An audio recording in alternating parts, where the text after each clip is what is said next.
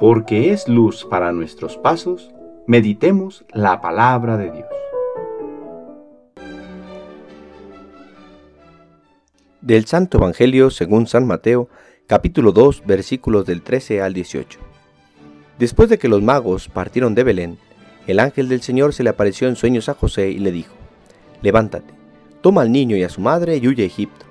Quédate allá hasta que yo te avise porque Herodes va a buscar al niño para matarlo. José se levantó y esa misma noche tomó al niño y a su madre y partió para Egipto, donde permaneció hasta la muerte de Herodes. Así se cumplió lo que dijo el Señor por medio del profeta. De Egipto llamé a mi hijo. Cuando Herodes se dio cuenta de que los magos lo habían engañado, se puso furioso y mandó matar en Belén y sus alrededores a todos los niños menores de dos años, conforme a la fecha que los magos le habían indicado. Así se cumplieron las palabras del profeta Jeremías. En Ramá se ha escuchado un grito, se oyen llantos y lamentos. Es Raquel que llora por sus hijos y no quiere que la consuele, porque ya están muertos. Palabra del Señor.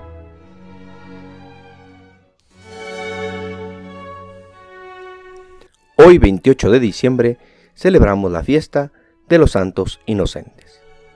Jesucristo ha venido para purificarnos de todo pecado, a todas las personas de todos los tiempos. El pecado, esta realidad que nos aparta de Dios e incluso nos pone en contra de Él.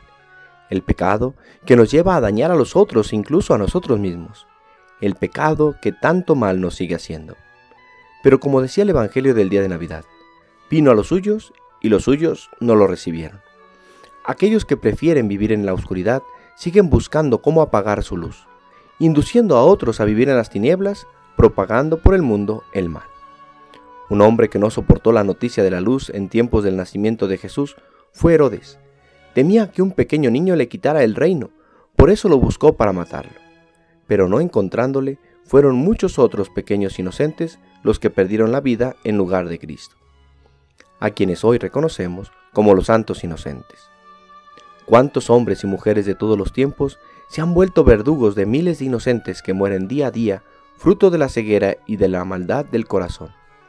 Pensemos en las víctimas de la guerra, en los miles de personas que mueren de hambre y de frío, de los niños que mueren en el vientre de su madre y tantas y tantas situaciones de muerte y maldad, provocado por aquellos que no han querido ceder a la luz que Cristo nos trae. Padre, ayúdanos a abrir nuestros ojos a la luz del niño de Belén, que su luz inunde nuestros corazones para expulsar de nosotros la oscuridad del egoísmo y la maldad. El Señor esté con ustedes. La bendición de Dios Todopoderoso, Padre, Hijo y Espíritu Santo, descienda sobre ustedes y les acompañe siempre. Que tengan buen día.